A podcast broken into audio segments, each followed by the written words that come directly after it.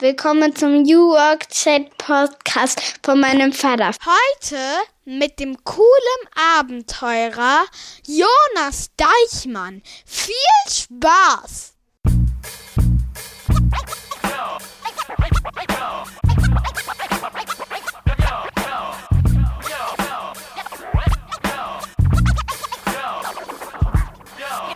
Und damit moin moin aus Rostock City. Ich bin Gabriel, euer Host. Ihr seid wieder richtig beim New Work Chat Podcast. Heute mit Episode Nummer 89 mittlerweile. Wir gehen mit großen Schritten auf die 100 zu und haben heute einen Abenteurer zu Gast. Wir sprechen mit Jonas Deichmann, dem Extremsportler, über den gerade ganz Deutschland spricht.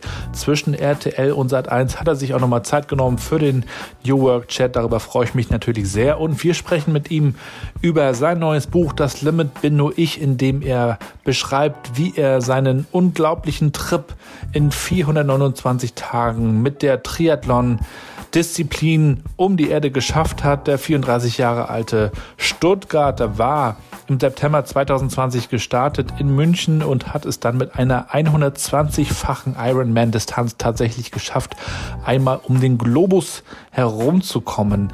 Ganz krass, wie sich das dann ausdrückt in den Zahlen. Das waren nämlich 21.600 Kilometer auf dem Fahrrad, 5.060 Kilometer laufen und 460 Kilometer schwimmen. Er hält sechs Weltrekorde und hat schon die ein oder andere Tour hingelegt auf dem Planeten und gezeigt, was möglich ist, wenn man nur daran glaubt. Wir sprechen in diesem Podcast über Motivation, über Durchhaltevermögen und über Tipps, die er uns allen geben kann, um aus der Komfortzone herauszukommen. Also viel Spaß mit der heutigen Episode mit Jonas Deichmann und ich danke wie immer auch heute meinem Werbepartner und Sponsor Mandarin Medien, die Digitalagentur aus Mecklenburg-Vorpommern rund um Kommunikation, Marketing, Recruiting und auch Digitalisierung. Wenn auch ihr sagt, ihr würdet gerne in diesem Podcast als Unterstützer, Werbepartner dabei sein, dann kommt gerne auf mich zu, schreibt mich an über LinkedIn, Twitter, wenn ihr mögt, oder geht auf meinen Blog gabrielrad.com. Und jetzt springen wir direkt rein. Der New Work Chat Podcast. Hören Sie rein, denn es ist ein sehr, sehr geiler Podcast von und mit Gabriel Rath. Ja, dann moin und willkommen zu meinem Podcast New Work Chat. Ich freue mich sehr, dass der Jonas Deichmann heute zu Gast ist. Schöne Grüße aus Rostock. Hallo Gabriel und äh, schöne Grüße aus der Schweiz. Aber du bist nicht in Stuttgart, deiner Heimatstadt, sondern du bist natürlich äh, wie immer unterwegs, ja? Äh, genau, so gerade bin ich tatsächlich über Weihnachten, Neujahr hier bei der Familie zu Besuch. Ich war ja jetzt ein ganzes Jahr oder sogar länger, 14 Monate unterwegs und habe jetzt mal zwischen den Jahren so ein bisschen Erholung gehabt hier in dem Schweizer Jura, bevor es dann Ende der Woche wieder auf Tour geht. Ich mache ja diesen Podcast seit drei Jahren und ähm, finde das selber so spannend, dass ich natürlich nicht nur Leute kennenlernen kann, sondern die mir auch wiederum äh, spannende Geschichten äh, erzählen von spannenden Leuten. Und dann bist irgendwann auch du ins Spiel gekommen. Ja, Mensch, der Jonas Deichmann, der, ähm, der umrundet ja gerade die Welt äh, als erster Mensch. Und ich so, wie, was macht der da? Und dann äh, habe ich dann nachgeschaut und dann warst du gerade in Mexiko unterwegs. Und da war ich immerhin froh, dass ich noch einen Teil deiner Reise mitverfolgen äh, konnte und habe mit meiner achtjährigen Tochter, die übrigens auch das Intro dieses Podcasts spricht, äh, das dann verfolgt. Ich soll auch schön grüßen von Mathilda, lieber Jonas. Und ähm, habe auch von ihr ein, zwei Fragen mitgebracht und habe seitdem verfolgt äh, deine Reise bis zum Schluss jetzt nach München und ähm, ja, da wollen wir heute so ein bisschen drüber sprechen, deine Reise, aber mich interessiert natürlich auch, wie du dazu gekommen bist, zu diesem Job, dieser Arbeit, was du vielleicht auch mitgeben kannst über Motivation und über Ziele und Optimismus. Und ich habe so zwei Einstiegsfragen am Anfang, die ich meinen Gästen immer stelle, die würde ich auch dir gerne stellen. Das erste wäre, wie würdest denn du meiner achtjährigen Tochter Mathilda erklären, was du so beruflich tust? Das ist tatsächlich eine neue Frage, weil ich habe jetzt so viele Interviews gehabt, aber ähm, einer achtjährigen Tochter das zu erklären, habe ich bisher noch nicht gehabt. Also von der Seite auch mal mein Kompliment.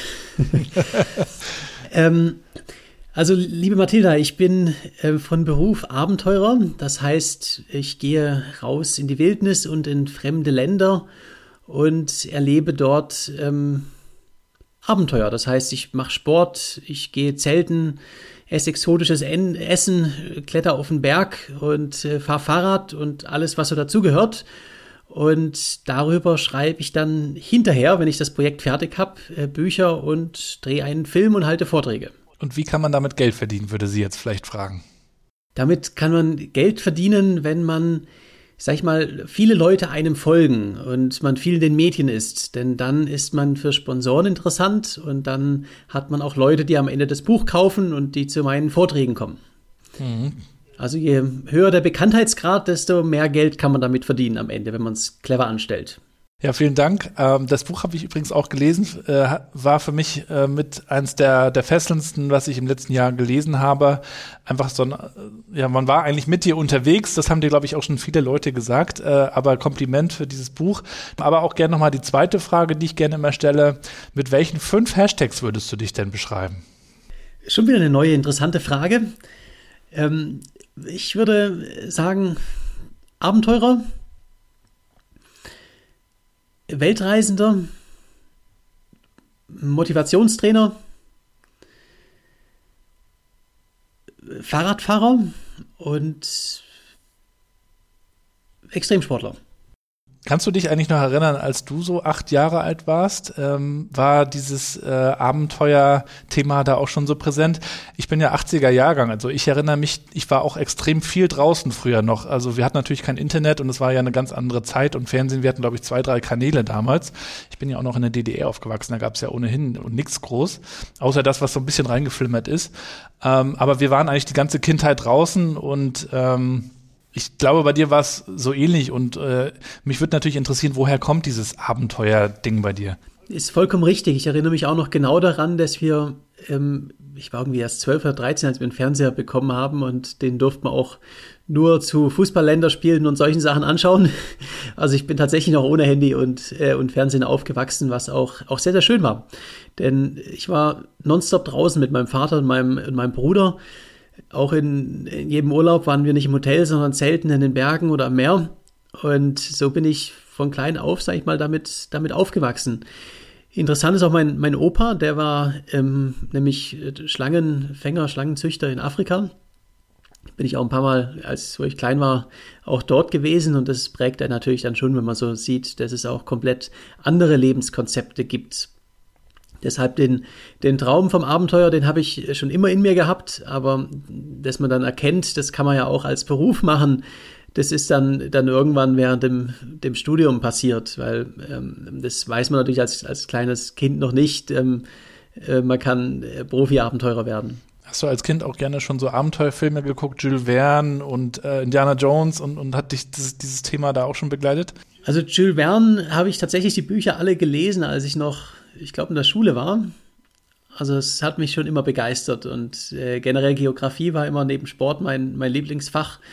Also so das, das Reisen in die Welt, weite Welt, das hat mich schon immer fasziniert. Aber dass daraus äh, auch mal ein Job entstehen kann, das war dir sicherlich am Anfang noch nicht klar. Du hast nämlich auch erstmal noch kräftig losstudiert. Erzähl mal, wie war da so dein Einstieg in die ja, Arbeits- oder Studienwelt?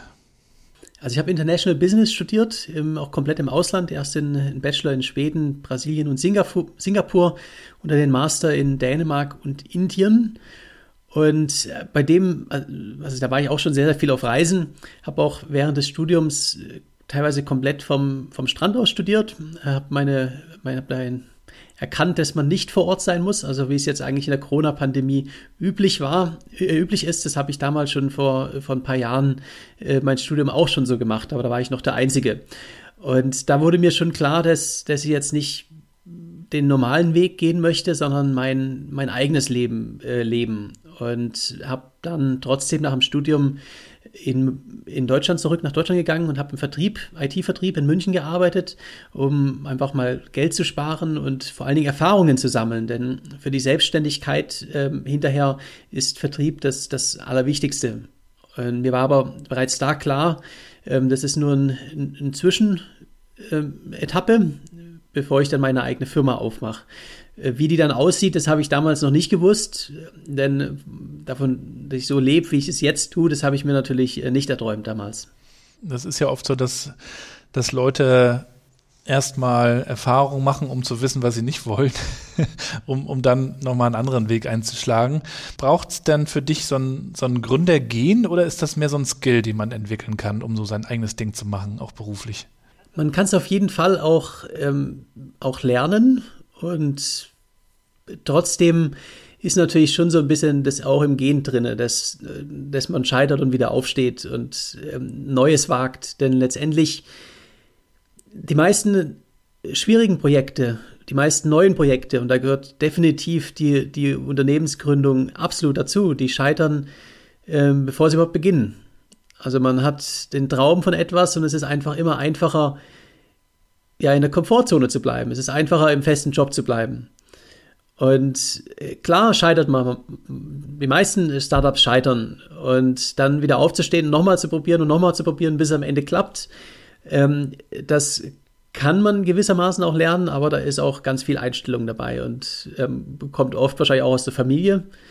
Bei mir in der Familie hat nie einer gesagt, ähm, ja, äh, geh die sichere Variante und äh, denk an deine Altersvorsorge, sondern meiner Familie, wenn man immer erzählt hat, oh, ich habe eine, eine verrückte, riskante Idee, äh, möchte ich unbedingt machen, dann hat die Familie gesagt, ja super, äh, los geht's, wie kann ich helfen? Und daher, daher beides, absolut. Mhm. Der ist für mich als Vater natürlich spannend. Ich habe ja nun, ich habe drei Kinder, also drei Mädels, und äh, ich möchte die oder wir möchten die auch gerne unterstützen, sich äh, auszuprobieren. Ich glaube, früher wurden Kinder eher noch so sozialisiert, möglichst sicher und ähm, bloß nicht kündigen und ähm, irgendwie ordne dich so ein bisschen ein. Und heute geht's ja immer mehr darum, die Möglichkeiten, die man hat, zu nutzen und sich auch zu verwirklichen, in, in andere Länder zu gehen. Man hat ja mehr Optionen denn je. Aber Komfortzone ist nochmal so ein Stichwort, was ich da bei dir gerne aufgreifen möchte. Du warst ja sicherlich schon immer sportlich, Fahrradfahren deine große Passion.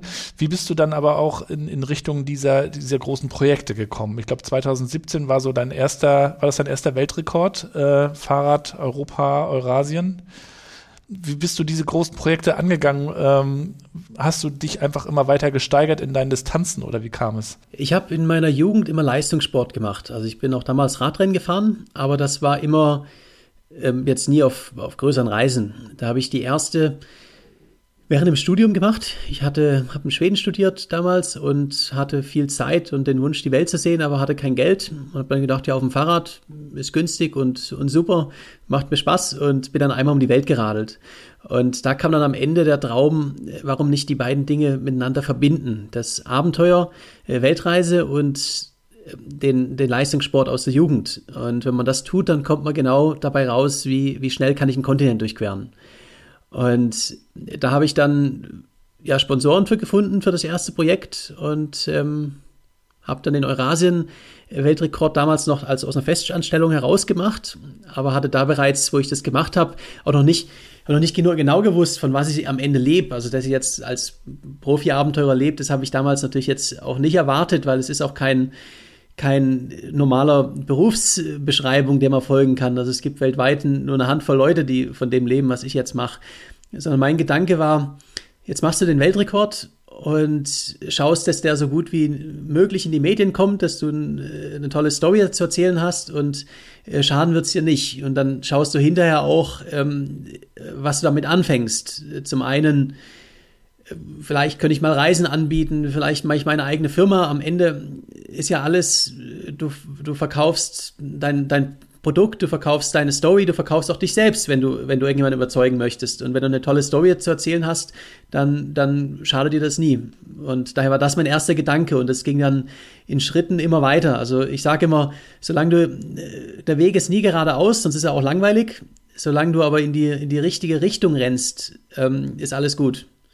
Und die geht manchmal ein bisschen zickzack, aber solange sie stimmt, dann äh, kommst du dem Ziel entgegen. Aber du hast ja da bei dieser Fahrt gleich vorgenommen, also wenn ich die schon fahre, dann muss es auch ein Weltrekord werden, ja? Ja, auf jeden Fall. Also man hat ja auch die Chance nicht so, nicht so oft, dass man, äh, dass man Sponsoren für was findet und ich wollte dann, wenn schon richtig. Und du hast da auch Leute kennengelernt, habe ich in deinem Buch gelesen, die du jetzt auf der letzten Fahrt nochmal wieder getroffen hast, ja, auch wenn sie sich nicht immer daran erinnern konnten. War total lustig. Also in, ich bin meinen ersten Rekord ja auch äh, durch Eurasien, also größtenteils durch Russland geradelt und bin jetzt wieder auf der teilweise exakt selben Strecke halt im Winter unterwegs gewesen. Und ähm, zum einen in, in Vladivostok natürlich, wo ich angekommen bin, waren exakt derselbe, dieselben Leute von der, der Radgemeinschaft, die ist halt ziemlich klein in Vladivostok, aber auch bei den bei verschiedenen ähm, Restaurants äh, entlang der Strecke. Ich meine, es gibt nur eine Straße, die durch Russland geht und da sind nicht viele Menschen, wenn man nach Osten kommt. Und ähm, das sind genau dieselben Re Cafés und Restaurants, wo ich jetzt wieder aufgetaucht bin. Und da gab es so, so Momente, ich erinnere mich an eine, da bin ich 2017 im September damals in einem Schneefall in kurzer Hose und, ähm, äh, und kurzen Handschuhen äh, vollkommen durchgefroren angekommen und ich konnte nicht mehr bezahlen, weil ich kein, mein Geld nicht mehr rausbekommen habe aus meinem Geldbeutel. Und ich sah wohl so aus, also die Frau wollte einen Krankenwagen rufen und hat mich dann aber so mit Decken und so wieder aufgewärmt und hat mich im, im Abstellkämmerchen äh, übernachten lassen. Und jetzt bin ich im, dort wieder an derselben Stelle vorbeigekommen und äh, wieder im Schneefall. Das ist eine sehr abgelegene Gegend, also es ist halt 200 Kilometer bis in die nächste Ortschaft. Also ich war ein bisschen besser ausgestattet, auch keine kurze Hose, aber mein Zustand war trotzdem ziemlich kritisch und sie hat mich dann sofort sich wieder um mich gekümmert. Ich habe wieder im selben Abstellkämmerchen übernachtet. Wer weiß, vielleicht kommst du da irgendwann nochmal rein. Aber so wie ich dich verstehe, deswegen machst du es ja auch, diese, ähm, diese Abenteuer, immer dieses neue äh, Kennenlernen von Leuten und von, ähm, von Geschichten letztendlich. 2018 bist du dann dein nächstes großes Projekt angegangen, die Amerika-Tour. Gibt es ja auch ein, ein, spannendes Video bei YouTube, du, wo du uns da so mitnimmst. In nur 97 Tagen hast du das geschafft. Man sieht in dem Video aber auch, was für ein Kampf das war. Also mit Gegenwind, mit ewig nur geradeaus fahren, mit Übernachten in äh, Stundenhotels teilweise. Also wie schwer war das äh, wirklich? Das muss ja kein Zuckerschlecken gewesen sein. Ja, die Panamericana ist letztendlich für mich die absolute Traumroute, weil man startet oben in der, in der äh, nördlich vom Polarkreis, dann geht es durch alle Klimazonen hindurch und alle möglichen Landschaften und unten wird es dann auch wieder verdammt kalt in, in Feuerland. Ähm, es ist allerdings auch die Gegend mit ja, den extremen äh, Bergen und extremen Winden dann vor allen Dingen im Süden. Ich hatte bei den 97 Tagen ja vielleicht vielleicht fünf, sechs einfache Tage dabei, wo das Wetter gut war und äh, der Wind okay und die Straßenverhältnisse. Der Rest war alles ähm, entweder Hochgebirge oder dann in Patagonien teilweise Winde, die waren so stark, ich musste schieben auf flacher Strecke, weil der Wind mich einfach mit 80, 90, 100 km/h gekommen ist. Und äh, es war unglaublich hart, aber ich sage immer, die, die harten Momente sind die besten Erinnerungen. 2019 hast du dann das nächste Thema angegangen, Cape to Cape. Also wie planst du eigentlich diese Tour? Ne? Überlegst du dir da schon während einer Tour die nächste? Kann man sich das so vorstellen? Äh, ganz genau. Also ich habe ja viel, viel Zeit zum Nachdenken und meine neuen Projekte, die kommen immer während dem aktuellen Projekt. Liegt ähm, zum einen der Zeit, zum anderen aber auch bin ich der Meinung, dass ich immer ein neues Projekt brauche. Denn jetzt mein, mein Triathlon um die Welt waren 14 Monate. Und mit der Vorbereitung und allem sind es zwei Jahre, wo das, das mein Leben ist. Also das ist mein, mein Lebensmittelpunkt. Äh, und wenn es dann geschafft ist und so die erste Aufregung und, und Freude ist vorbei, dann stellt sich natürlich die Frage, äh, was mache ich jetzt? Und dann wieder äh, Kreis, im Kreis ums Haus rumfahren, ist irgendwie ja nicht wirklich befriedigend. Deshalb, ich weiß auch von vielen Weltreisenden oder, oder Extremsportler, die ihr großes Projekt geschafft haben und dann zwei Monate später sind sie depressiv oder haben, haben massiv damit zu kämpfen. Und die Situation habe ich noch nie gehabt, aber ähm, wahrscheinlich auch, weil ich immer ein, ein neues Projekt habe. Das ist so vom Gefühl her, ich bin, bin jetzt aktuell froh, ich habe jetzt erstmal Urlaub und ähm, oder halt andere Dinge zu tun und Vorträge etc. Ähm, aber ich weiß ganz genau, dass in ein paar Monaten wieder der Punkt kommt, wo ich bereit bin und äh, wo ich mich wieder dann sage, okay, jetzt, jetzt beginnt die Vorbereitung aufs nächste große Projekt. Also ich habe was, worauf ich mich bereits freuen kann. Ja, das glaube ich wohl. Aber es scheint offensichtlich dann immer noch größer oder herausfordernder zu sein, ähm, immer höhere Ziele. Du würdest jetzt wahrscheinlich nichts machen, ähm, was viel, viel kleiner ist, sondern du suchst natürlich immer noch neue Grenzen, die du irgendwie übertreten kannst und, und sprengen kannst. Erzähl doch nochmal die, die 2019er Tour Cape to Cape. Ähm, was war das Besondere an, an dieser Fahrt bis nach Südafrika runter? Also ich bin damals ähm, in 72 Tagen vom Nordkap nach, nach Kapstadt geradelt und die, also bis Afrika lief das alles relativ locker, aber dann, ähm, Afrika hat einfach jeden Tag eine neue, äh, meist böse Überraschung für einen parat. Denn ähm, das Fahrradfahren an sich war das, war das Einfache. Man muss halt jeden Tag seine 250 Kilometer radeln. Das die wirkliche Herausforderung war das Ganze drumherum, also die Logistik. Es gibt keine Ersatzteile, es gibt teilweise auch kein Essen. In der Sahara habe ich, habe ich praktisch gehungert, habe drei Lebensmittelvergiftungen bekommen und auch mit der Bevölkerung, die sind zwar alle super nett und freundlich, aber genauso gibt es Bürgerkriege, gibt es Probleme mit Polizei, mit Militär, alles ist bürokratisch. Ich habe am Ende eine Nacht in der Gefängniszelle verbracht, ja, durch ein Bürgerkriegsland geradelt, habe ähm, abends einen Besuch von einem Löwen bekommen ah. und äh, solche Dinge, die halt in Europa nicht passieren. Mhm. Das ganze Thema Storytelling hast du ja auch auf deinen Reisen dann auch immer weiter getrieben und, und dir sozusagen auch eine, eine große Followerschaft aufgebaut. Du bist ja auf Social Media auch sehr aktiv, äh, YouTube logischerweise, aber auch Instagram ist offensichtlich auch so dein Hauptkanal, nehme ich an, ne?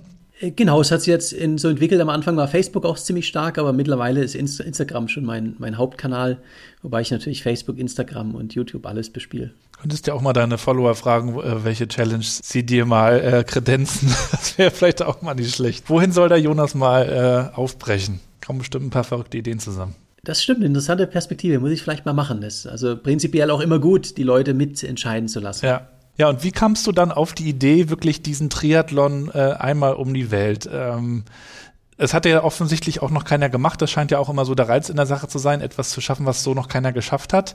Aber äh, wie, wie kamst du auf die Idee? Also ich war damals in der Sahara bei dem Cape-to-Cape-Projekt unterwegs und genau, wo mir die Idee kam. Und es gab dafür zwei Dinge, warum ich am Ende mich für den Triathlon entschieden habe. Ähm, zum einen ich habe jetzt die letzten Jahre hatte ich Fahrradrekorde gemacht, bin auf praktisch allen Kontinenten unterwegs gewesen. Es gab auf dem Fahrrad wenig Neues für mich zu sehen. Neue Länder, klar, aber ähm, es ist alles irgendwie, ich habe die Disziplin erlebt und ich habe auch die schwierigsten Dinge gemacht. Also ich war bereit für eine neue, neue Herausforderung und einfach eine komplett neue Disziplin. Und ich habe natürlich immer schon den Traum gehabt, einmal um die Welt. Ist, ist irgendwie logisch als Abenteurer. Und ähm, dann, es hat bereits einer einen Triathlon rund um Großbritannien gemacht. Das war bis dahin der, der längste Triathlon aller Zeiten. Und äh, dann habe ich gedacht, ja, wenn der rund um Großbritannien kann, dann, dann kann ich auch einmal um die Welt. Dauert halt ein bisschen länger. Mhm. Wobei du kein Triathlet warst, hast du gesagt. Ne? Auch Schwimmen war für dich etwas, was du ja nicht lernen musstest, aber dem du dich nochmal neu genähert hast. Du bist ja im Bodensee viel unterwegs gew gewesen, habe ich gelesen, und hast dich ja ohnehin auf diesen besonderen Triathlon auch vorbereitet. Man sieht dich auch auf Bildern, in, da ziehst du so einen Reifen hoch, um, glaube ich, so ein bisschen dieses Laufen in den Bergen schon mal zu trainieren. In der Kältekammer von der Deutschen Bahn hast du auch noch trainiert, bei wie viel, minus 20 Grad oder so? Äh, genau, minus 24 hatte es da drinnen und ähm, haben sie noch so einen, eine Schneekanone und Vereisungsmaschine und Windanlage gehabt. Also wir haben da so einen richtigen sibirischen Schneesturm drin gehabt und ich war vier Stunden auf dem Home Trainer da drinnen war einfach so der letzte Test für Ausrüstung und, äh, und mich natürlich auch. Und wenn du dir jetzt nochmal, wenn du dich nochmal so zurückversetzt an den Start in München, im September 2020 war das, ne? Wie viel, äh, wie, ja. wie war deine Gemütslage? Du warst sicherlich schon voller äh, Euphorie. Jetzt geht's endlich los mit all dieser äh, Vorbereitung und mit all dieser Reise, die du gedanklich dir schon irgendwie abgesteckt hast. Aber wie viel Respekt hattest du auch vor dieser bis dahin deinen größten Aufgabe? Für mich ist das Losfahren immer der, der schönste Moment, ähm, nicht das Ankommen. Und zwar aus dem, aus dem einfachen Grund, im Vorfeld gibt es, also ich selber habe keinen Zweifel daran. Ähm, ich weiß, wenn ich einmal entschieden habe, ja, das geht, das mache ich, dann, dann mache ich das auch. Aber im, im Umfeld gibt es so viele Leute, die sagen, sag mal, du bist doch Fahrradfahrer, du hast doch keine Ahnung, 120 Marathons in 120 Tagen, weißt du, wie weit es ist, oder, oder Schwimmen. Ähm, ich habe Seepferdchen gehabt und ähm, ich war praktisch Schwimmanfänger und ähm, habe dann als Vorbereitung bin ich einmal der Länge nach durch den Bodensee geschwommen, aber es ist halt Bodensee und, und Adria sind halt doch zwei ziemlich unterschiedliche Dinge. Also ich habe äh, wirklich nicht gewusst, was, was da auf mich zukommt. Ich hab, bin immer Optimist und, äh, und positiv und äh, weiß, ich schaffe das. Ähm, aber, aber drumherum gibt's gibt's ganz viele Leute, die sagen, das geht nicht. Und in dem Moment, wo ich, wo ich losfahre, da, da gibt es keinen Platz mehr für Zweifel. Ich habe mich jetzt dafür entschieden und jetzt geht es einmal rund um die Welt. Punkt. Und da fällt dann die ganze, die ganze Anspannung los, die jetzt genieße die Reise und es geht irgendwie. Es kommt wieder auf den Punkt, was ich ganz am Anfang gesagt hatte mit, mit Startups gründen. Ähm, die, viele Leute haben, haben eine Idee, ich möchte mal mein eigenes Unternehmen gründen. Und die meisten Leute kommen nie von dem Punkt, wo es eine Idee ist, zu dem Punkt, wo man, wo man die Firma anmeldet und das Ganze auch verfolgt. Und bei Projekten, bei solchen Projekten ist es genau das, dasselbe. Die meisten Expeditionen, äh, die scheitern, bevor sie überhaupt starten. Daher ist für mich das, das Losfahren ein, ein ganz, ganz toller Moment, weil, weil jetzt gibt es keinen Zweifel mehr, jetzt geht es um die Welt und um die Welt und das und, und Punkt. Also von dem Moment ist Scheitern nicht mehr, nicht mehr möglich in meinem Kopf. Ich habe mal bei einem Startup gearbeitet und da gab es natürlich auch viele, die gesagt haben, das, das wird sowieso nichts, das schafft ihr nicht. Neun von zehn Startups scheitern oder so ungefähr ist ja die Zahl. Nun kann ich mir vorstellen, dass es auch äh, bei dir äh, Leute gab, die gesagt haben, bist du wahnsinnig. Also angefangen beim Schwimmen bis überhaupt zu dieser äh, Distanz einmal rum. Ähm, hat dich das dann noch zusätzlich ein bisschen ge gereizt und gepusht, äh, das denen auch zu zeigen? Da klar geht das? Ähm, gerade beim Schwimmen natürlich hochinteressant, weil beim Laufen habe ich mittlerweile, beim Radfahren habe ich bewiesen, ich kann es und beim Schwimmen, ich bin doch vorher noch nie im offenen Meer geschwommen und äh, bin auch kein Schwimmer gewesen. Jetzt erzählen mir auch Langstreckenschwimmer und, und Segler, die ja so viel mehr wissen, was da auf mich zukommt. Die haben mir alle gesagt, sag mal, bist du eigentlich verrückt? Und ähm, sich dann darüber hinwegzusetzen und, und zu sagen, ähm, nee, das, das geht. Hat doch keiner gemacht, ist aber kein Grund, dass es nicht geht. Es ist einfach nur, es hat noch keiner probiert. Und ähm, mich hat es zusätzlich motiviert. Und das Interessante ist aber äh, wirklich für mich in dem Moment, wo ich, wo ich mich dazu 100% äh, committed habe und, und bin jetzt gestartet, da gibt es in meinem Kopf wirklich keinerlei Zweifel mehr. In dem Moment, wo ich los bin, ähm, geht es für mich um die Welt und komme, was wolle. Daher ist das so ein, so ein toller Moment, ähm, das, das tatsächliche Starten. Hm. Ja, und für alle, äh, die deine Story vielleicht bisher auch noch nicht so verfolgt haben, magst du vielleicht auch noch mal kurz erzählen, du bist ja ohne Begleitung äh, unterwegs gewesen, also zwischendurch natürlich immer mal äh, von deinem Filmteam und deinen Sponsoren und natürlich auch von Fahrradfahrern, Läufern, die dich begleitet haben. Ähm, aber ansonsten bist du eigentlich grundsätzlich alleine um die Welt getourt und hast eine gewisse Ausrüstung dabei gehabt, die natürlich möglichst wenig wiegen sollte. Ähm, wie hast du das organisiert? Ist mit die, die schwierigste Herausforderung gewesen an sich, nicht das, der Sport und die Distanz von 120 Ironmans, sondern das Ganze drumherum. Ich bin äh, komplett unsupport unterwegs gewesen. Das heißt, äh, es war zwar ab und zu eine Filmcrew dabei, die waren aber nicht dazu da, mir mein Gepäck zu tragen. Sondern die haben teilweise im Hotel übernachtet und ich habe halt dann draußen irgendwo in der Wüste gelegen war gerade beim Schwimmen eine enorme Herausforderung. Ich habe so ein Floß hinter mir hergezogen mit Schlafsack und Essen drinne und bin dann abends irgendwo an, an Strand, auf irgendwelche Felsen geschwommen, habe da übernachtet und am nächsten Tag an derselben Stelle wieder ins Wasser. Äh, einkaufen bin ich dann in irgendwelche Häfen geschwommen, habe dann mit Neoprenanzug und Floß unterm Arm bin ich dann in den nächsten Supermarkt gelaufen zum Einkaufen. Schön im Neoprenanzug reingelaufen. Äh, ja, so eine kleine Tropfspur habe ich auch manchmal hinter mir hergezogen, hinter mir gelassen. Also es gab auch komische Blicke und bin dann wieder zurück in, in, in denselben Ort wieder ins Wasser. Und die Logistik dahinter war die, war die Hölle, weil wenn es Wind oder Strömung gibt, dann bin ich halt langsamer. Und da bin ich dann oft äh, ohne was zu essen gewesen oder habe dann ja sehr notdürftige Schlafplätze gehabt. Aber es ist, es ist Teil vom Abenteuer und es ist, es ist Teil vom Erlebnis. Beim Radfahren und Laufen war es ein kleines bisschen an, einfacher. Äh, wobei beim Laufen natürlich auch die Distanzen natürlich auch sehr, sehr groß sein können, wenn es dann in der Wüste ist. Also Teil vom Abenteuer, das hört sich ja so an nach dem Motto, wenn ich jetzt nur im, im schönen Wetter mit dem Motorrad irgendwo langfahre, das hat dann noch nicht viel von Abenteuer. Ne? Es muss schon auch ein bisschen schwer sein oder es darf ruhig auch mal ein bisschen wehtun, damit es zum Abenteuer wird, oder? Also für mich ist die Definition von Abenteuer immer, dass es ein dass man sich ins, bisschen ins Ungewisse stürzt. Also, dass man nicht genau weiß, was jetzt passiert. Das, das muss nicht unbedingt wehtun oder äh, muss ungemütlich werden. Man kann auch ein Abenteuer auf, bei tollstem Wetter in den Bergen haben. Aber ein Abenteuer für mich hat immer den, den Faktor, dass ich nicht genau weiß, was passiert. Und äh, wenn ich jetzt ein, äh, ein, Begleitauto hinter mir habe oder ein Begleitboot, äh, was ja letztendlich, ja, es wird, kommt irgendwas Unvorhergesehenes, ein Problem, ein Problem kommt auf, ja, dann steige ich halt ins Auto oder meine Crew löst mir das Problem. Das heißt, das, man nimmt das ganze Abenteuer raus. Und klar sind da oft auch sehr, sehr schwierige Momente dabei, ähm, positive und negative Überraschungen.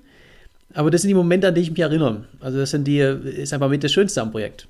Apropos äh, das Ungewisse, ähm, es gibt dann eben auch Situationen, auf die ist man vielleicht nicht so vorbereitet. Du schreibst dann ja auch in deinem Buch, wie du äh, während deines Schwimmens auch mal in die Dunkelheit gekommen bist und eine ganze Ecke von der Küste entfernt warst und äh, dir erstmal überlegen musstest, ähm, wo es jetzt äh, hingeht, oder? Du hattest da auch echt äh, schwere Momente, ne?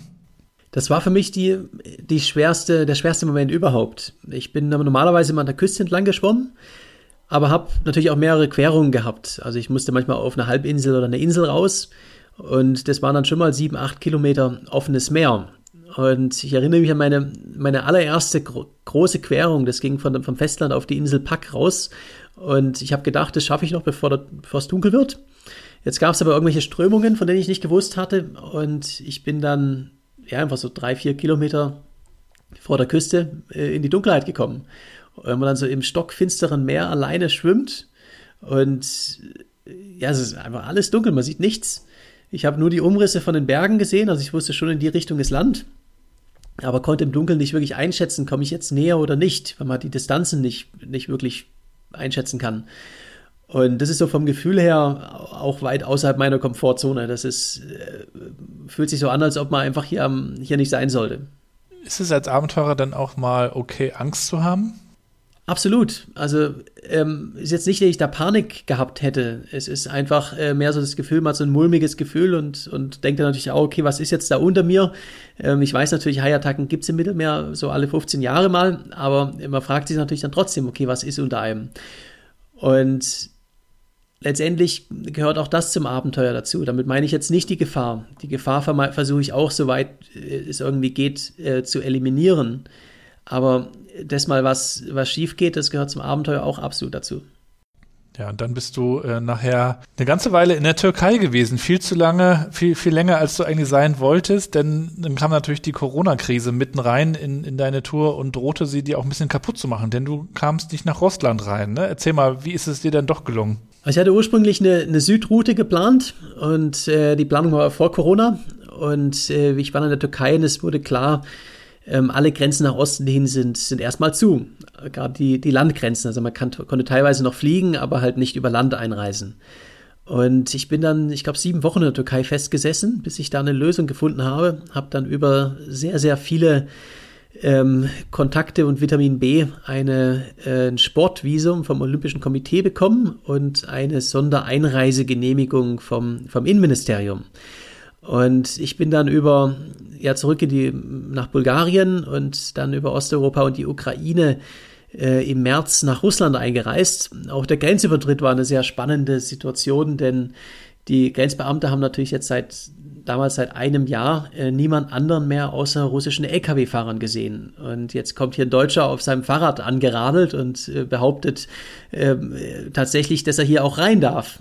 Und das hat dann erstmal also ich habe mein, mein Visum vorgezeigt, mein Pass, da stand Olympisches Komitee drin. Also sie haben gewusst, okay, das ist wichtig und haben mich dann erstmal da in ihrer ähm, mit Tee da für vier Stunden geparkt. Also sie waren super nett und freundlich, aber haben mich tatsächlich wieder zurück in die Ukraine geschickt.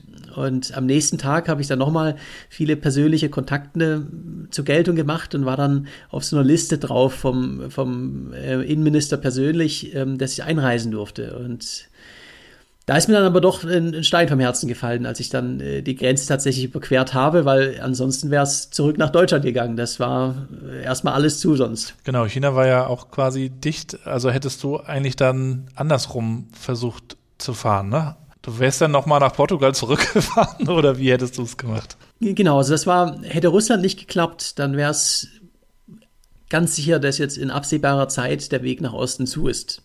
Und der Plan äh, C oder wir sind wahrscheinlich schon bei E oder F ähm, äh, wäre tatsächlich gewesen, umzudrehen, nach Portugal zu radeln. Durch Europa ging es noch und dann ähm, nach Amerika rüber zu segeln. Einmal quer durch die USA zu rennen, in der Hoffnung, dass dann einfach ähm, ja, sieben, acht Monate später sich eine Lösung in Asien aufgetan hat. Mhm. Also dass einfach die, die Zeit dann die, die Pandemie regelt. Aber es wäre natürlich ein, ja, ein Fiasko gewesen, der für mich ja. wirklich alles so komplett äh, neu zu planen. Aber auch das gehört ja dazu und auch das kann man ja von dir lernen, glaube ich. Wie reagiert man jetzt auf Überraschungen, auf unvorhergesehene Situationen? Wie improvisiert man überhaupt? Und wie, wie bleibt man da auch gedanklich irgendwie flexibel? Dir ist es dann also auch gelungen, kann man sehr schön im Buch nachlesen, nach Russland einzureisen und du, hat, du wusstest, du kommst in den sibirischen Winter, äh, den eigentlich alle Menschen meiden würden, außer die, die da vielleicht wohnen und das gewohnt sind. Aber er gilt ja nun mal auch als einer der härtesten überhaupt. Und du fährst dann mit dem Fahrrad da rein.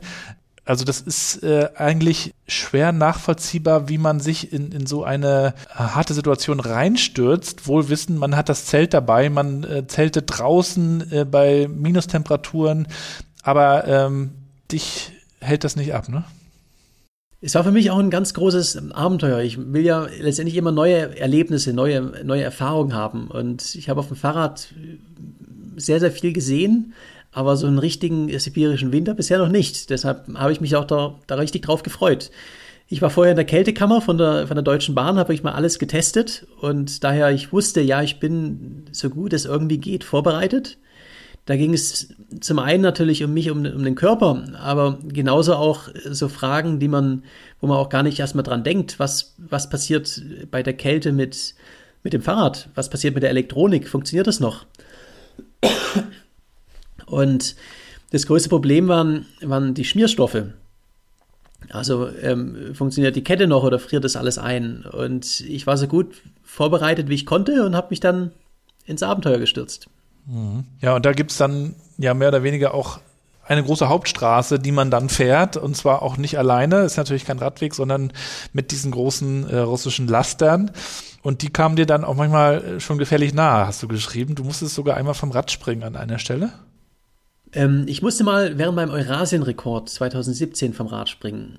Äh, dieses Mal bin ich dann in Westrussland auf kleineren Straßen unterwegs gewesen.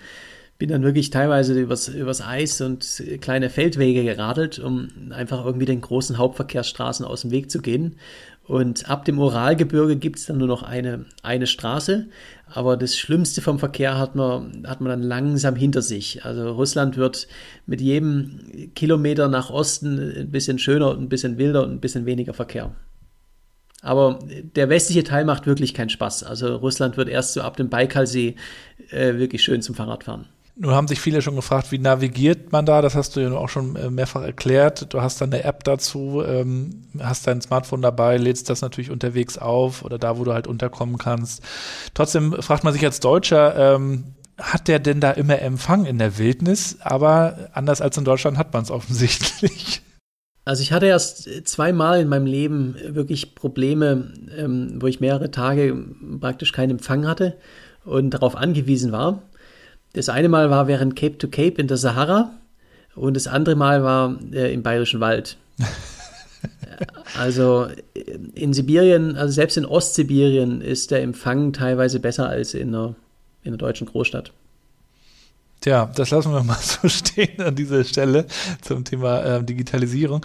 Du warst doch Eisbaden, äh, das verbindet uns ja. Wir gehen ja hier auch äh, in der Ostsee gerne Eisbaden und zwar im Baikalsee, das, der ja auch zugefroren war. Ne? Das heißt, ihr habt euch da wirklich klassischen Loch äh, reingehauen. Wo ich in, am Baikalsee war, ist, hat mich allerdings das russische Fernsehen über, ähm, besucht, um da so eine kleine Doku zu drehen. Und dann, ähm, ich habe ja in meinem Kopf mir immer den Baikalsee visualisiert. Das war, war für mich so das große Highlight in der langweiligen sibirischen Tiefebene. Ich will dahin und an dem kann man ja nicht einfach vorbeifahren. Also es war für mich immer klar, wenn du am Baikalsee ankommst, dann, dann musst du da auch reinspringen. Und es war ein bisschen früh in der Badesaison, aber ähm, äh, machte ja auch oben in, in Rostock. Und da habe ich zu meinem, äh, zu dem äh, ähm, Fernsehmoderator gesagt, hey, du, du kommst doch aus Irkutsk, ähm, hier gibt's keine Ausreden. Und er war sofort dabei. Und dann haben wir uns mit Steinen ein kleines Loch in den See gemacht und sind da erstmal reingesprungen. Ja, das habe ich äh, kürzlich auch gesehen. In Moskau machen sie das auch. Da gibt's auch so einen großen See in der Stadt, der dann zufriert. Und da schneiden sie dann auch so eine 10 Meter Bahn rein und machen dann sogar Eiswettschwimmen. Also die Russen sind ja Kälte äh, gewohnt, anders als, als wir Deutschen eigentlich. Aber mich interessiert natürlich auch nochmal, wie, wie schafft man es oder wie hast du es geschafft, da auch in dieser Kälte bei minus 10, minus 20 Grad draußen zu zelten? Du hast ja schon gesagt, wichtig ist, dass die, die Sachen äh, trocken sind, in denen man schläft, weil natürlich fährst du durch den Schnee, durch den Matsch, durch den Regen. Eigentlich ist alles klitschnass. Ähm, aber das stelle ich mir dann schon äh, außergewöhnlich schwer vor, äh, da auch nicht den Mut zu verlieren, sich da in dieser Kälte auch noch in, irgendwie in den Schlaf zu kommen. Ich hatte natürlich die richtige Ausrüstung und ähm, auch ja, einen guten Schlafsack etc. Deshalb die wirklich kalten Tage, wenn es auch tagsüber minus 15 hatte, das war überhaupt kein Problem, weil das ist eine, eine extrem trockene Kälte. Und dann einfach aufpassen, dass man nicht zu schnell fährt, dass man nicht schwitzt, abends einen schönen Schlafplatz und alles ist gut. Die, die richtigen Probleme, die hatte ich vor allen Dingen, wo es dann schon Richtung Frühjahr ging. Und äh, früher in Sibirien ist dann tagsüber vielleicht zu 0 Grad oder knapp über 0 und nachts minus 15. Und das heißt, die ganzen Schneemassen äh, schmelzen. Es gibt vielleicht auch noch Schneeregen oder so tagsüber. Alles ist patschnass. Und dann äh, nachts bei äh, minus 15 Grad in, in den Schlafsack. Das war die, die absolute Hölle. Und dann wachst du auf und alle Sachen sind gefroren. Und deine Stiefel waren gefroren und du musst da rein, ne? Das Highlight war immer in, den, in die steif gefrorenen Schuhe rein. Und äh, morgens. Aber es ist dann halt minus 15 Grad im Schlafsack morgens. Man wacht auf und es hilft ja nichts. Also das Beste, was man jetzt tun kann, ist äh, schnell alles zusammenpacken, Sachen anziehen und losfahren. Dann wird es wieder langsam ein bisschen wärmer. Also das, das, Schlimmste ist tatsächlich immer der erste Moment. Und, und das weiß ich ja. Deshalb, ich sage auch immer ähm, auf Englisch, äh, do shit first. Und äh, genauso ist es. Wenn man eine, eine unliebsame Aufgabe hat und die dann immer weiter hinauszögert, dann wird es davon auch nicht besser, sondern das Beste ist äh, einfach machen und ja, wenn man einmal gestartet ist, dann wird es auch langsam besser. Und dann ergeben sich auch Übernachtungsmöglichkeiten. Du warst dann auch bei, bei jemandem in der Sauna, in der ihr dann auch noch einen kleinen Schnaps getrunken habt. Ähm, aber du warst lange allein, also lange Strecken. Ähm, damit darf man offensichtlich dann auch kein Problem haben. Aber äh, wurdest dir dann auch schon mal einsam oder hast du dann zwischendurch auch mal jemanden angerufen oder hast du gesagt, nee, ich bin jetzt hier wirklich im Russland-Modus und ähm, ich, ich suche jetzt auch nicht unbedingt den Kontakt zur Heimat. Du kannst ja über dein Smartphone theoretisch auch jederzeit jemanden anrufen, ne? Also ich habe viel Kontakt mit meinem Vater über WhatsApp und wir sprechen so alle zwei Tage. Und ansonsten bin ich nicht wirklich alleine in der, in der Wildnis. Ich so eine Nacht auf dem Baikalsee, ich bin auf dem Eis gezeltet, das ist, das ist wunderschön, da fehlt mir auch niemand. Äh, Russland ist allerdings ein, ein, bisschen ein Sonderfall, weil in Russland ja kein Mensch Englisch kann mhm. äh, geschweige denn Deutsch. Das heißt, dort habe ich dann tatsächlich mal auch Wochen, wo ich mit niemandem, ähm, äh, sag ich mal, face to face reden kann, der meine Sprache spricht. Ist also nochmal ein bisschen was anderes als jetzt in, in anderen Ländern. Ähm, trotzdem muss ich sagen, das einzige Mal, dass ich so Einsamkeit auf der Reise richtig gefühlt habe, das war dann, wo ich in Mexiko äh, berühmt wurde und den Massen dann aber teilweise komplett alleine gegenübergestanden bin. Also wenn ich dann irgendwo in einem Dorf angekommen bin und da sind tausend Leute, die alle mit mir ein Selfie haben wollen, keiner kennt mich wirklich äh, und ich bin da alleine und muss hier irgendwie mich aus der Situation befreien. Ähm, das ist dann eher, wo man sich einsam, einsam fühlt. Mhm. Also in der Anonymität. Äh, wie hast du eigentlich deine, deine Reise geplant? Du hättest ja theoretisch auch durch Sibirien laufen können, dann wärst du der russische Faustkamm geworden. Das wäre auch lustig. Aber wolltest du da möglichst schnell durch, durch diese Kälte oder warum diese Reihenfolge? Ich habe das ganze Projekt ja auch als ähm, 120-fachen Ironman ähm, angelegt. Also die Distanzen stimmen auch so plus minus ein Prozent tatsächlich überein. Mhm. Und Klar, die, die Radstrecke, die ging, ist am Ende unterteilt, was aber daran liegt, weil man nur an sehr wenigen Orten so eine lange Distanz schwimmen kann, ohne Begleitboot. Ähm, das Laufen war immer klar, das soll ähm, einmal quer durch den Kontinent sein. Und ursprünglich hatte ich da San Francisco, New York geplant und bin dann eben auf Mexiko umgestiegen, weil ich in die USA nicht reingekommen bin. Aber von der, von der Distanz her, äh, was klar, es sollten 21.000 Radfahren und, und 5.000 Laufen sein. Und daher äh, Europa und Asien auf dem Fahrrad und, und Amerika zu Fuß. Hat sich so ergeben, ne? Passte dann. Und du hast es dann geschafft bis zur russischen Grenze im Osten und kamst dann da auch nicht wirklich weiter. Mitten in der Corona-Krise natürlich jetzt der Yachthafen nicht prall gefüllt. Und was ich spannend fand, du wolltest es dann auch möglichst nachhaltig ähm, halten. Also nicht mit dem nächsten Flieger rüber, ähm, warum ist dir dieses Thema so, so wichtig und äh, ist das vielleicht auch so ein, so ein Signal, was du damit senden willst, dass du jetzt eben nicht mit PKWs äh, und LKWs unterwegs bist, sondern zu Fuß mit dem Rad oder manchmal auch als Schwimmer? Also ich war jetzt in mittlerweile über 100 Ländern und die seit vier Jahren jetzt auch als Beruf bin ich praktisch nonstop in sehr abgelegenen Gegenden der Welt unterwegs und die Folgen vom Klimawandel, das sehe ich einfach überall. Es ist jetzt aktuelles Corona überall im, in den Nachrichten und im Kopf, aber äh, die nächste große Krise, äh, das wird der Klimawandel sein, außer, außer Frage. Und daher möchte ich eben mit meinen Zeichen auch, meinen Aktionen auch immer so ein bisschen Zeichen dafür setzen. Und arbeite seit mehreren Jahren noch mit, mit verschiedenen ähm, äh, Charity-Organisationen in dem Bereich zusammen und ähm, will eben auch zeigen, hey, wenn ich das mit meiner eigenen Körperkraft schaffe, ähm, einmal quer durch Mexiko rennen und, ähm, und dann braucht man vielleicht nicht ein, das Auto nehmen, um zum nächsten Bäcker zu fahren, sondern vielleicht äh, schwingt man sich aufs Fahrrad. Also das mhm. möchte ich eben auch damit zeigen. Mhm. Und ich bin am Ende dann in, in Vladivostok angekommen. Der ursprüngliche Plan war, äh, mit dem Segelboot über den Pazifik und dann genauso auch mit dem Segelboot über den Atlantik. Und das ist das Einzige, was tatsächlich nicht geklappt hat. Ich habe dort lange Zeit versucht, ein, ein Segelboot zu bekommen wo, aber es, es gab an der ganzen russischen Pazifik, Pazifikküste kein einziges Segelboot, weil im, im Winter ist es da gefroren. Das heißt, die, die sind alle im Süden. Und jetzt durften sie wegen der Pandemie nicht mehr zurück, weil die Grenze zu war. Also es war ähm, ausgeschlossen. Und der Plan B war dann ein Frachtschiff. Aber auch da ähm, die Konsequenzen von einem Corona-Fall auf einem Frachtschiff, die kosten einen zwei- oder dreistelligen Millionenbereich, äh, Betrag, äh, weil dann das ganze Frachtschiff mal äh, zwei Wochen im Hafen stillgelegt wird. Und ähm, dementsprechend haben mir die Reedereien äh, mehrere gesagt, ja, es ist ja, wir würden dich ja gerne mitnehmen, aber ähm, ja, selbst ein Geschäftsführer darf, darf nicht an Bord. Also da geht einfach nichts. Hm. Ja, aber du hast es dann organisiert, ähm, bist dann tatsächlich rüber nach Mexiko. Kamst mit einmal in der, in der knalligen Hitze ja irgendwie an oder war es in, in Russland am, am östlichen Ufer auch schon recht warm? Also in, in Russland die letzten fünf Tage waren, waren relativ warm. Ich hatte vorher noch ähm, Schneefall und dann bin ich da irgendwo äh, bei kurz vom Pazifik abgebogen, bin ins Pazifikklima reingekommen. Und dann ändert sich tatsächlich auf, auf 100 Kilometern fährt man vom Winter in, in Mitte Frühling, weil einfach das, der Pazifik-Einfluss kommt statt Kontinentalklima.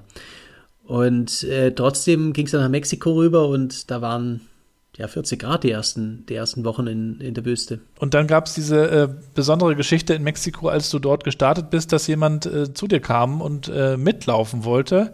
Und ich glaube, der hatte im, im regionalen äh, Netzwerk oder irgendwie mitbekommen, dass da jemand einen Marathon laufen will. Erzähl mal. Also ich hatte in, in Baja California dann, dem ersten Teil der Reise äh, durch Mexiko, immer mal wieder vereinzelte Mitläufer. Das war auch mal immer wieder in den Regionalnachrichten. Aber es war noch keine nationale News Story. Also der Großteil von den Mexikanern hat mich damals nicht gekannt. Und ich bin auch viel alleine noch gelaufen. Das Ganze hat sich dann geändert, als ich in, in, äh, in Durango dann mir plötzlich eine Straßenhündin hinterhergerannt ist, äh, La Coqueta.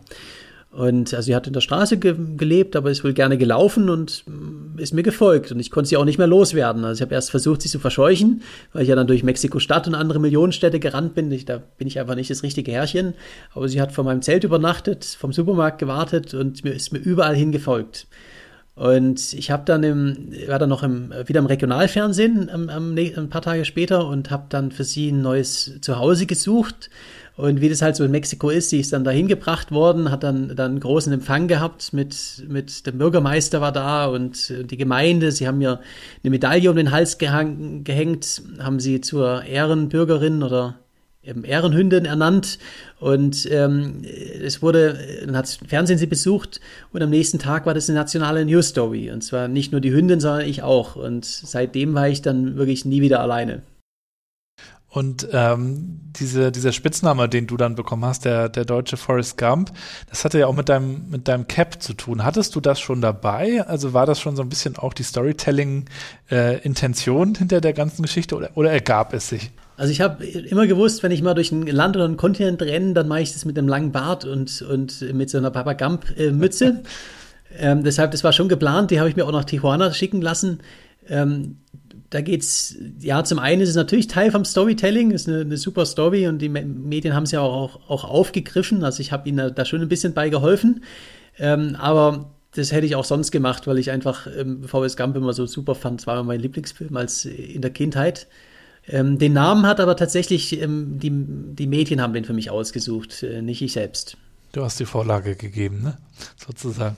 Ich habe den Film auch nochmal gesehen. Äh, ich sagte es ja schon, ähm, als du in Mexiko warst, kam, wurde ich darauf aufmerksam und musste dann natürlich auch gleich nochmal den Forrest Gump-Film schauen, der ja dann auch immer gefragt wird, warum machst du das? Ähm, ja, einfach weil ich gerne laufe und, und äh, Dinge erlebe. Und diese Frage, glaube ich, war wahrscheinlich auch eine, die dir am meisten gestellt wurde. Warum macht jemand das? Ähm, und so einfach wie deine Antwort ist, äh, kann das, ist das nicht auch ein bisschen ja, also stellt das die Leute dann in der Regel zufrieden, wenn du sagst, naja, ich möchte halt Abenteuer erleben. Die erwarten ja wahrscheinlich sonst was. Die meisten Leute verstehen es. Und da geht es ganz einfach darum, man, ich habe das die letzten 14 Monate mehr erlebt als, als viele andere Leute in, in 20 Jahren oder in ihrem ganzen Leben. Und klar, es ist nicht immer einfach, oft auch, auch schwer, aber es gehört genauso dazu. Und das sind hinterher tolle Erlebnisse. Wenn ich mal alt bin, habe ich, hab ich jede Menge tolle Stories zu erzählen. Also ich habe das Gefühl, ich, ich lebe mein Leben und das ist mit nichts, mit nichts zu ersetzen. Dadurch hast du auch viele Leute inspiriert, äh, vielleicht auch mal selber aus der Komfortzone herauszukommen. Auch wenn das manchmal gefährlich ist, in Mexiko hast du ja auch mit, dem, mit den verschiedenen Kartellen dann nochmal äh, Kontakte gehabt. Die haben aber auch gesehen, Mensch, der ist hier äh, auf seiner Mission und ist unterwegs und haben dich dann so durchgelassen. Ähm, aber was, was würdest du auch ganz normalen Leuten, die in ihrem Daily 9 to 5 äh, in ihrer Routine drin sind, empfehlen? Wie, wie bricht man da so aus? Also nicht jeder wird jetzt so eine großen Projekte angehen können, aber ähm, vielleicht schafft man es ja auch mit kleinen Schritten. Also das Schwierigste ist immer an die Startlinie zu kommen. Das heißt, äh, mein bester, mein größter Tipp ist immer, nicht alles überplanen, sondern einfach nur machen. Und es müssen auch nicht, ich bin natürlich auch nicht von, von einem Tag zum nächsten aufgebrochen zum Triathlon rund um die Welt. Ähm, es sind so Kleinigkeiten mit, wo ich noch in München gearbeitet habe, da bin ich unter der Woche ähm, im Sommer abends ein bisschen, bisschen früher Feierabend gemacht, bin mit dem Auto an den Tegernsee gefahren und bin dann dort Trailrunning gewesen, habe abends äh, auf dem Berg übernachtet und bin am nächsten Morgen äh, runtergerannt, nochmal in den See gesprungen und wieder zurück ins, äh, zur Arbeit gefahren. Und an so einem Tag habe ich keinen Stress gehabt. Das war, äh, ich habe meinen Ausgleich gehabt. Äh, mit sowas, mit sowas beginnt man und dann werden die Projekte immer ein bisschen größer. Und, ähm, und trotzdem äh, Dinge nicht zu lange herauszögern. Denn es klingt immer, es klingt immer so, so viel durch ein Marathonrennen oder zehn Marathons. Ähm, das ist es aber gar nicht, wenn man es in seinem Kopf in, in kleine Ziele herunterbricht. Man muss, man muss starten und das Riskanteste, äh, gerade in Deutschland hat man immer die Mentalität, ähm, ja, noch in die Altersvorsorge einbezahlen und äh, wenn ich mal alt bin, dann, dann geht es mir gut, also auf Nummer sicher zu gehen. Aber das ist am Ende viel gefährlicher, als, als ähm, jetzt mal ähm, seinen Traum zu verwirklichen, ob es ein, ein Startup ist oder ob es eine große Reise ist, denn wir wissen ja nicht, ob wir das mit 60 noch können. Das Leben ähm, hat oft auch andere Wendungen, deshalb ja, einfach machen. Was hast du in, in Mexiko oder auch in anderen Teilen äh, der Welt, durch die du gekommen bist, so erlebt? Was hat man da für ein, für ein Bild von uns Deutschen?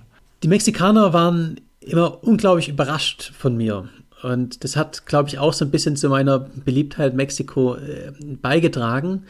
Ähm, Deutsche sind sehr, sehr gern gesehen, ähm, haben so das Bild, äh, extrem zuverlässig zu sein. Mein Volkswagen ist einer der größten Arbeitgeber in Mexiko und ähm, haben aber trotzdem auch das Bild, dass sie so ein bisschen humorlos sind und keinen Spaß verstehen und so ein bisschen steif sind. Mhm.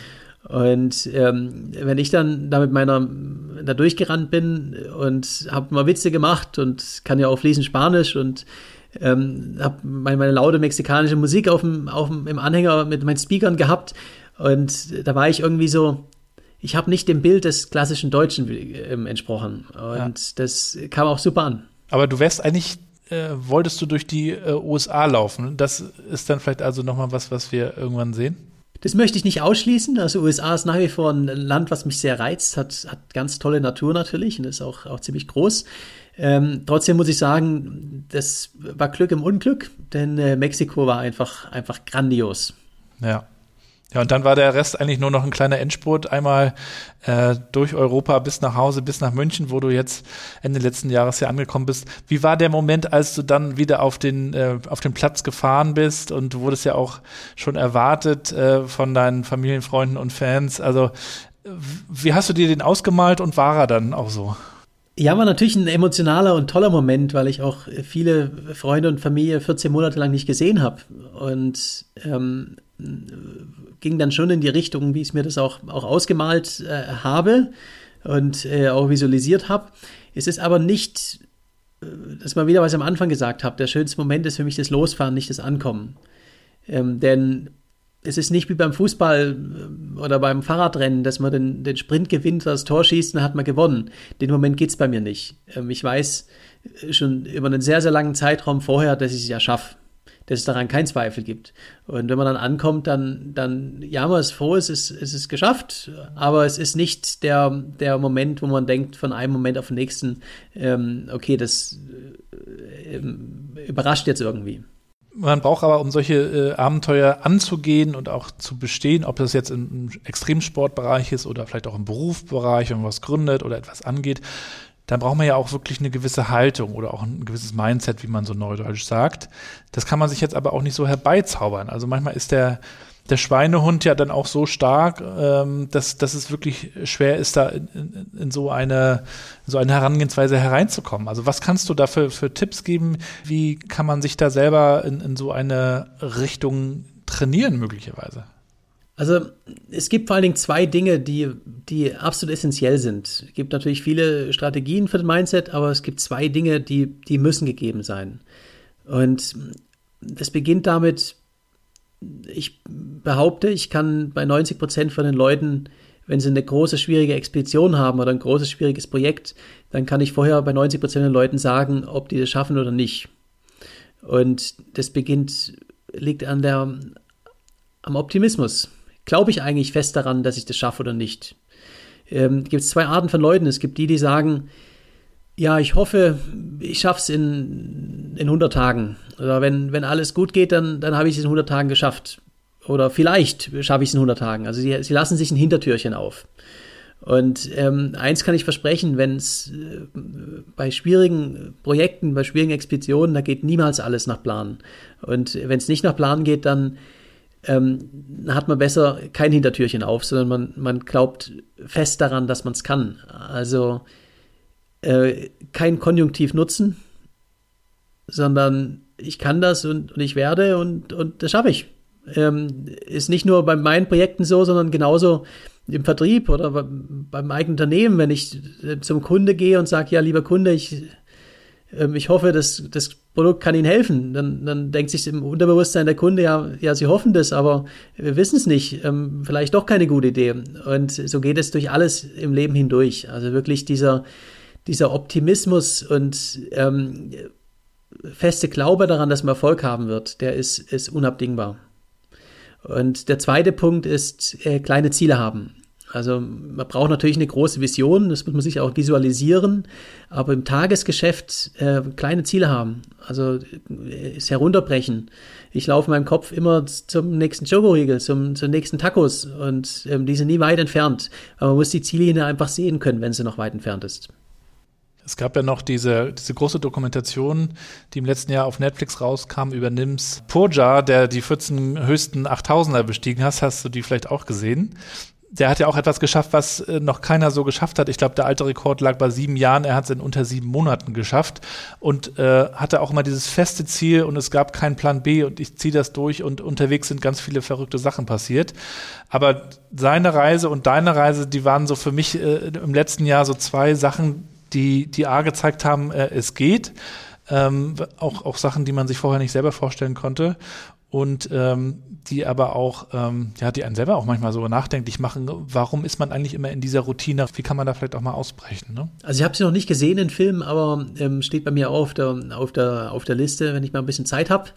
Ähm, und genau darum, darum geht's einfach ähm, Dinge anders zu machen. Also auch der, der Titel von meinem Buch ist ja Das Limit bin nur ich und das spielt eben genau darauf auch ab, dass das, das größte Limit ist, ist der eigene Kopf. Ähm, es gibt, also ich meine, ich hatte auch keine Ahnung, was mich erwartet im, im Mittelmeer beim Schwimmen, aber, aber es geht. Und das Schwierigste ist einfach, den, den Mut zu haben. Ja, und wir können uns auf einen Film freuen, den ihr gedreht habt, der im April in die Kinos kommt. Gib uns mal einen kleinen Vorgeschmack. Was erwartet uns?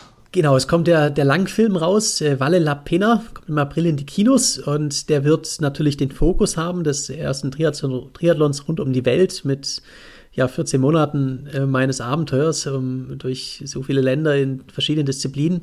Aber es geht eben auch ein bisschen tiefer um um die Motivation dahinter, äh, wie kommt man dazu, sowas, sowas überhaupt zu machen und, und, und auch wie, wie schafft man das? Und ich habe ihn noch nicht gesehen, den, den Film, also ich bin, äh, bin sehr gespannt. In zwei Wochen werde ich ihn zum ersten Mal den, den Rohschnitt sehen.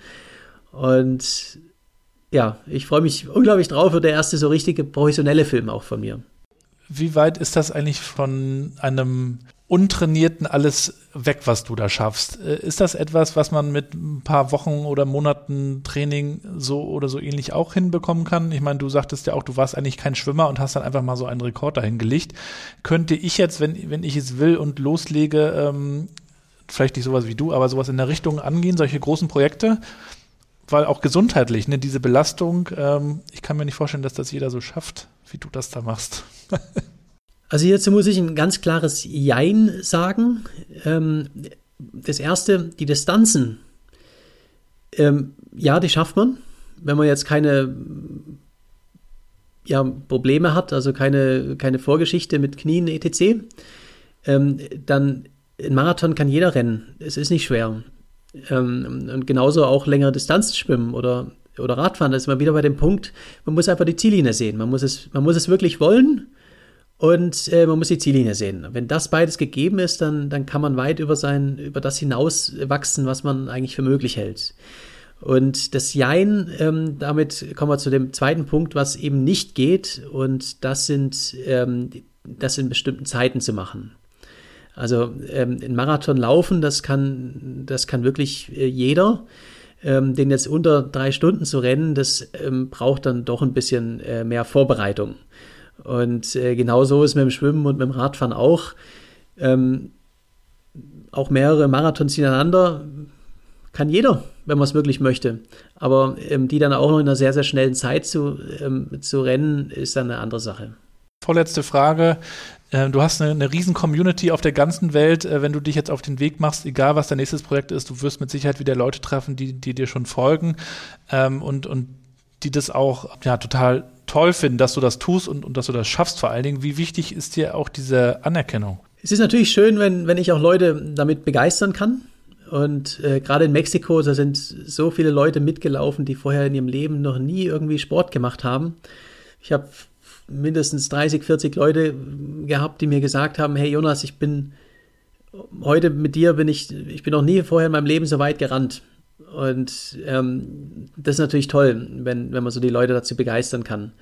Aber trotzdem mache ich die Projekte für mich und ähm, nicht für, für irgendjemand anderen. Das ist auch, auch nach wie vor, auch jetzt, wo es mein Beruf ist, ähm, die erste Frage, wenn ich eine neue Idee habe für ein Projekt, ist immer, würdest du das auch tun, wenn du damit keinen Cent verdienen würdest? Und die Antwort dazu muss ja sein, sonst verfolge ich das nicht weiter. Ja, und die letzte Frage, wer oder was inspiriert dich eigentlich? Meine große Inspiration in der, in der Kindheit, das war immer mein, mein Opa. Der war ähm, Schlangenfarmer in, in Afrika und das fand ich als, als kleines Kind natürlich äh, unglaublich toll. Aber jetzt ansonsten ein, ein Vorbild aktuell ähm, habe ich nicht, sondern ich mache gerne meine eigenen Projekte, gehe meine, meine eigenen Wege. Reizt mich auch immer viel, viel mehr, irgendwas zu machen, was noch nicht gemacht wurde, als einfach ein, ein Projekt nochmal schneller zu machen. Aber ich habe jetzt niemanden, dem ich jetzt nacheifer. Ja, also wir werden äh, natürlich verfolgen, wohin die nächsten Geschichten gehen. Ähm, und du hast ja auch schon angekündigt, zumindest, dass 2023 wieder was Neues äh, passieren wird, oder? Auf jeden Fall. Also ich werde es natürlich wieder teilen, ähm, wenn es wieder losgeht. Äh, jetzt sind die nächsten Monate erstmal andere Projekte dran und so gegen Ende des Jahres werde ich wieder ähm, mein nächstes großes Projekt bekannt geben. Ja, dann freuen wir uns auf jeden Fall schon drauf. Äh, wir werden deinen Instagram-Kanal, Webseite und Co. natürlich alles in die Shownotes hier vom Podcast tun. Also folgt dem Jonas mal auf seinen unglaublichen Reisen um die Welt. Äh, wer weiß, vielleicht sehen wir dich ja irgendwann auch nochmal im Weltall. Das würde ich bei dir auch für möglich halten, dass, dass du da auch nochmal die, die nächsten Reisen machst. Also vielen, vielen Dank, dass du uns mitnimmst auf die Reisen, auch heute mitgenommen hast, äh, auch ein bisschen erklärt hast, warum du das machst und ja, uns da bestimmt auch den einen oder anderen Impuls gegeben hast, ähm, da vielleicht auch mal ein kleines Mikroabenteuer zu starten, denn manchmal wartet das Abenteuer ja sogar vor der Haustür. Ähm, manchmal geht es ja wirklich darum, den, den, Fuß mal rauszusetzen, wie du sagst, und einfach mal zu starten. Also herzlichen Dank für dieses Interview. Viel Erfolg weiterhin und vor allem natürlich auch viel Gesundheit. Danke dir und dann bis, bis zum nächsten Mal. Dir auch viel Erfolg, Gesundheit und Spaß beim, beim Eisbaden dann noch. Ja, vielen Dank, Jonas. Mach's gut und bis bald. Ne? Ciao. Ciao, bis bald. Und damit sind wir auch schon wieder am Ende der heutigen Episode mit Jonas Deichmann. Folgt dem unglaublichen Abenteurer. Ich packe euch alle Links wie immer in die Shownotes und ich danke euch auch für alle eure Nachrichten, euer Feedback, eure Wünsche, eure Kritik. Alles bitte immer her zu mir über LinkedIn oder auch über meinen Blog, wie gesagt, gabrielrad.com und über newworkchat.de landet ihr auch auf der richtigen Seite. Ich hoffe auch, dass ihr unsere Aktion unterstützt. Wir gehen ja mit den Eisbademeisters den ganzen Winter über in der mittlerweile doch recht eisigen Ostsee Eisbaden und sammeln über die Aufmerksamkeit, die wir bekommen, Spenden. Wir haben bis Silvester etwas mehr als 6000 Euro gesammelt für die Obdachlosenhilfe hier in Rostock und jetzt sammeln wir für die Rostocker Tafel und auch die brauchen unbedingt Unterstützung. Also helft bitte mit, spendet auf www.eisbademeisters.betterplace.org. Vielen Dank dafür und ansonsten würde ich sagen, hören wir uns einfach in der nächsten Folge immer freitags um 6.30 Uhr. Wir waren ursprünglich schon mal auf 7.30 Uhr, aber für alle Frühaufsteher, zu denen auch ich mittlerweile zähle, starten wir jetzt etwas eher. Lasst euch gut gehen, bleibt gesund und bleibt connected.